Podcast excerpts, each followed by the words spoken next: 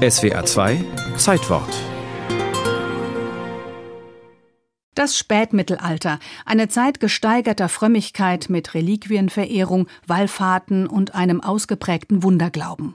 Modeheilige jener Zeit war Anna, weiß Christoph Nebgen vom Institut für Mainzer Kirchengeschichte. Die heilige Anna ist eine Figur, die der heiligen Familie zuzuordnen ist, also die Großmutter Jesu.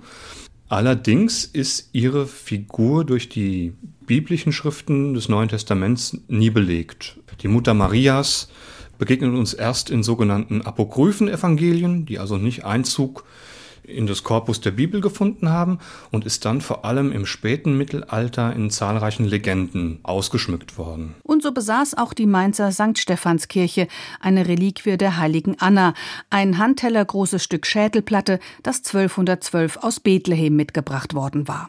Das Annahaupt wurde in einem kunstvoll gearbeiteten Schrein in einer Nische hinter dem Hauptaltar aufbewahrt, zu besonderen Feiertagen hervorgeholt und auf den Altar gestellt. Das ging fast 300 Jahre gut, bis zum 29. November 1500, dem ersten Adventssonntag. Also im Jahre 1500 fanden offenbar Renovierungsarbeiten in St. Stephan statt und einer der beteiligten Steinmetze, der stammte aus Corneli Münster bei Aachen, der hat in der Nacht- und Nebelaktion mit Gewalt offensichtlich diesen kleinen Schrein aufgebrochen und die Reliquie entnommen und mit nach Hause zunächst nach Corneli Münster genommen. Die Motive dieses Steinmetzes Leonhard sind unklar. Die mangelnde Verehrung der Reliquie durch die Mainzer habe ihn dazu veranlasst, so steht es in den alten Akten. Tatsächlich fiel den Mainzern der Diebstahl auch erst zwei Wochen später auf.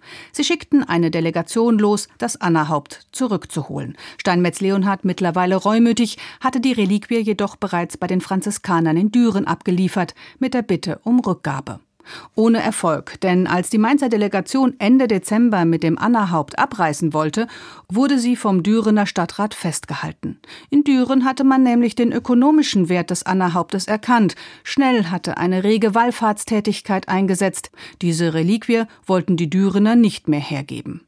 Und da erst erkannten die Mainzer, welchen Schatz sie verloren hatten. Es begann ein jahrelanger Rechtsstreit, in dem unter anderem der Kardinalpriester der Heiligen Römischen Kirche Raimund am 1. September 1501 schrieb: Wir befehlen also Kraft des apostolischen Ansehens, für das wir legat wirken, dass sie innerhalb von sechs Tagen das ehrwürdige Haupt der Heiligen Anna, dem Dekan und Kapitel der St. Stephanskirche oder ihren Beauftragten und Boten, die den Auftrag zur Entgegennahme haben, haben, zurückgeben. Nichts nutzte.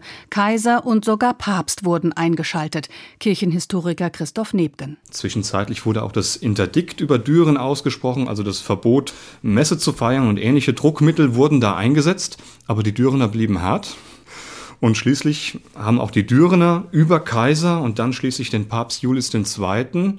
erreicht, dass dieser in einer Bulle im Jahr 1506 bekannt gab, dass die Reliquie nun in Düren bleiben solle, weil, so ist in der Bulle zu lesen, in Mainz diese Reliquie nie zur wahren Geltung gekommen sei und jetzt in Düren würden die Volksmassen nur strömen und die ersten Wunder hätten sich ereignet und das sei doch im Grunde genommen Beleg dafür, dass das der bessere Platz sei. Und Papst Julius II. befahl den Mainzern auf ewig zu schweigen. Bis heute hat sich das Bistum Mainz daran gehalten. Dieser Anna-Kult, der ist mittlerweile in Düren so etabliert, wenn man das Düren wegnehmen würde, da hätte keine Seite, glaube ich, gewonnen.